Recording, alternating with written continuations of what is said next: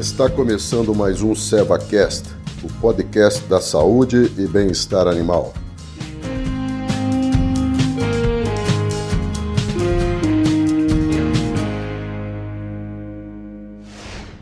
Olá, eu sou Sem Pimenta, gerente da linha de gado de corte da Seva, e estamos de volta conversando sobre confinamento com o Marcos Malaco, nosso gerente técnico para pecuária bovina. Já abordamos nos, nos episódios anteriores as doenças respiratórias, clostridioses e parasitoses internas e externas dos bovinos. Hoje vamos falar sobre as infecções dos pés e dos cascos, as frieiras, e também sobre ceratoconjuntivite e a raiva dos bovinos. Malaco, obrigado novamente e bem-vindo a mais este episódio. Ok, Hudson, mais uma vez obrigado, obrigado a todos aí por estar nos ouvindo aí, nos acompanhando. O que, que você vai compartilhar conosco, conosco hoje a respeito dessas doenças? A gente pode começar pela pododermatite, a conhecida frieira? Isso aí, Hudson. Bom, as infecções dos pés e dos cascos, né? Elas podem ser importantes principalmente é, quando a gente tem muito acúmulo de matéria orgânica, acúmulo de lama nos currais ou boxes de confinamento, naqueles casos onde a sodomia é excessiva, em currais com piso muito irregular, com presença de buracos e pedras, por exemplo, né? essas situações elas vão acabar contribuindo para o enfraquecimento é, ou lesões né, nos tecidos dos pés e dos cascos. Também algumas dietas que possam ocasionar acidose metabólica vão contribuir para o enfraquecimento dos cascos, possibilitando então as infecções. Em algumas situações, os animais chegam ao confinamento também com pequenas lesões que passam despercebidas, né? E é, elas vão se manifestar durante o período de confinamento, ou seja, elas vão se agravar durante o período de confinamento. Então, para prevenção, Infelizmente, para prevenção das, das, infecções dos pés e dos cascos, a gente ainda não tem uma vacina efetiva. Mas a gente pode utilizar algumas estratégias, é, estratégias, melhor dizendo, como por exemplo, né, se possível no confinamento, a gente fazia a desinfecção dos pés e dos cascos dos animais quando eles chegam à fazenda, logo no desembarque. E aí então a gente pode fazer com que esses animais passem por, pé dilúvio com uma solução desinfetante, ou seja, esse pé dilúvio contendo uma solução desinfetante apropriada. E nesse caso, o pé dilúvio deve ter um comprimento adequado para que os animais deem pelo menos dois passos na solução desinfetante. E a solução desinfetante deve ser constantemente verificada, monitorada, para no caso de necessidade, como por exemplo presença de muita sujeira, de muita matéria orgânica, muitas fezes dos bovinos, né? Ela deve ser trocada, ela deve ser reno, é, renovada. E uma boa estratégia para a gente evitar o acúmulo de contaminação da solução no pé dilúvio, com fezes e urina dos animais, e até mesmo por lama, né? E a instalação de um lava-pés antes desse pé dilúvio. E o que, que esse lava-pés é? É também um, um, local onde nós teremos é, água, só água, né?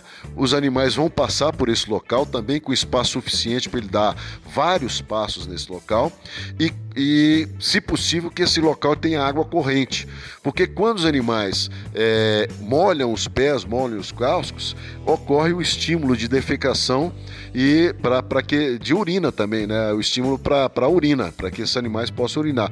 E eles acabam então defecando e urinando nesse lava-pés. E a água corrente vai carregar então esse material para fora do lava-pés.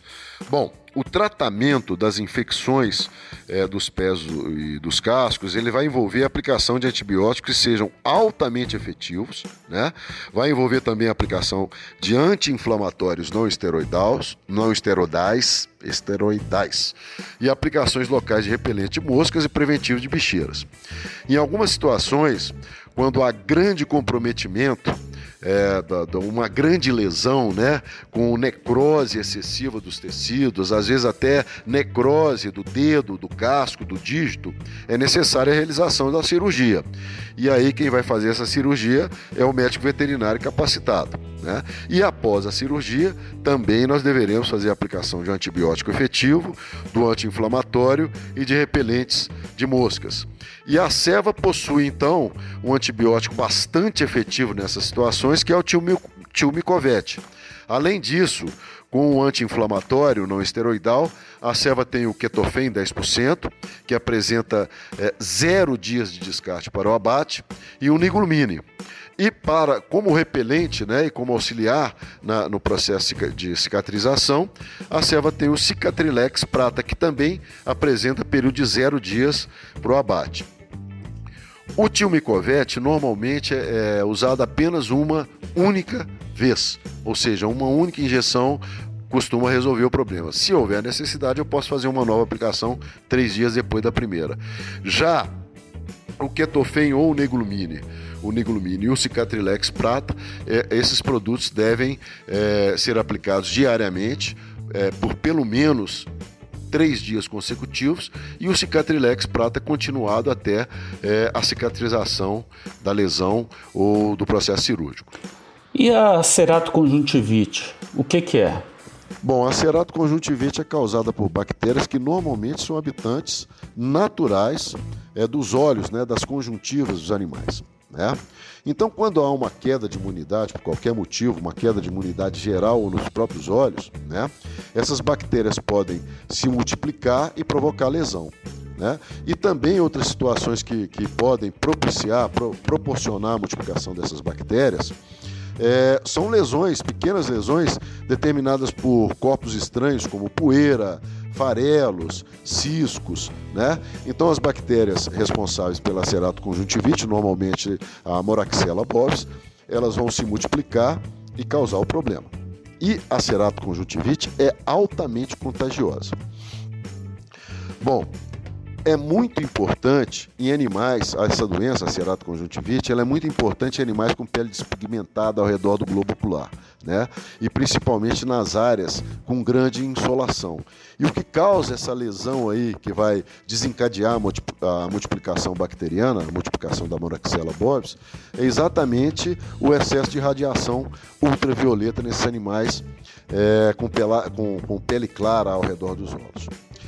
Quais são os sinais da ceratoconjuntivite, então?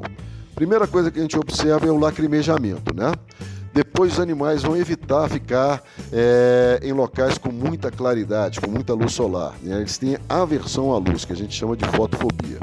Aí a córnea desses animais, o olho desse animal começa a ficar esbranquiçado, às vezes pode haver um grande edema, um grande inchaço do olho, e esse olho pode ser até colocado para fora, né? É, pode existir uma protusão do globo ocular é, afetado e a cegueira. Na prevenção da ceratoconjuntivite, a gente pode tentar o uso de vacinas comerciais, né, no esquema indicado pelo laboratório fabricante dessa vacina. E o tratamento da, da ceratoconjuntivite infecciosa envolve a aplicação de antibiótico injetável ou até mesmo antibiótico tópico, né, na próprio olho, no próprio, no próprio olho que está afetado. Para isso, a serva tem o Agrodel Plus, que na maioria das vezes é apenas uma injeção, esse produto é injetável, apenas uma injeção resolve o problema. Malaco, vamos falar um pouco agora sobre a raiva. A raiva é uma doença que leva à morte se ela não for prevenida, né? Pois é, rapaz. A, a raiva é, é, uma doença importante naquelas regiões onde a gente tem ocorrência daquele morcego vampiro, né? O morcego hematófilo, né? E esse morcego ele se alimenta de sangue e ele acaba procurando os bovinos para se alimentar. Né? Infelizmente, como você falou, a raiva não tem cura, a raiva é fatal. Né? É, o que, que os animais apresentam, os animais que afetados pela raiva podem apresentar? Primeira coisa que eles mostram é o isolamento. Eles se afastam do rebanho. Aí eles começam a ter dificuldade para engolir, né? parece que estão engasgados, eles vão babar, é, eles podem ter ranger dos dentes, vão começar a, ter, a apresentar tremores em, em, áreas, né? tremores musculares em determinadas áreas do corpo, apresentar a cabeça baixa, parece que estão cegos Tenesmo. Tenesmo é o quê? Tenesmo é, é aquela manifestação do reflexo de defecação Só que o animal não emite fezes, né? E às vezes ele, ele força ele força tanto, né, esse reflexo de defecação, que ele pode ter prolapso de reto. O reto dele pode ficar, pode sair para fora do ânus, né? E aí o animal começa a ter problema de locomoção, cambalear, ele vai cair, ter dificuldade de, de, de, de se levantar, e no, no, final ele deita, ele cai, não se levanta mais, se deita é, é, lateralmente, apresenta movimentos de pedalagem, a cabeça fica para cima, né, para trás e para cima, o que a gente chama de obstótono, e infelizmente esse animal vai acabar morrendo por paralisia respiratória.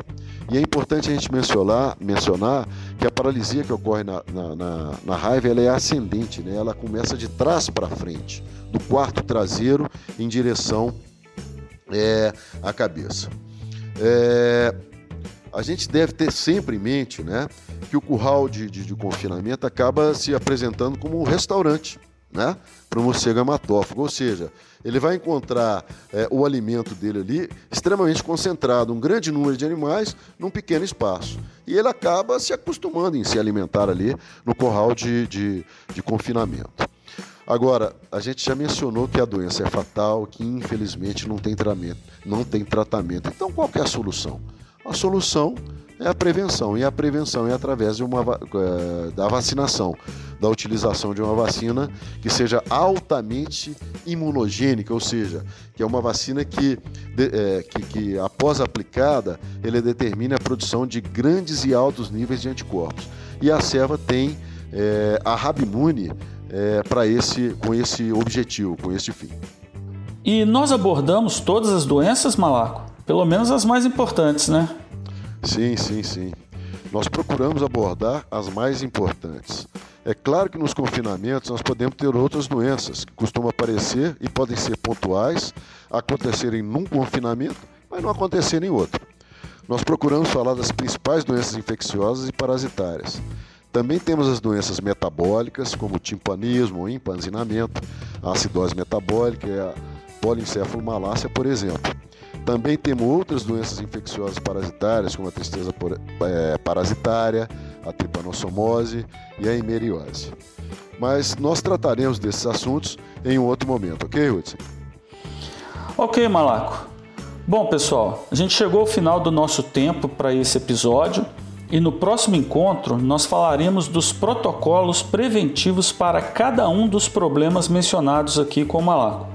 Obrigado mais uma vez a todos e mais uma vez também, Malaco, muito obrigado a você. Perfeito, Hudson. Muito obrigado e esperamos todos no nosso último, no nosso último encontro. Um abraço.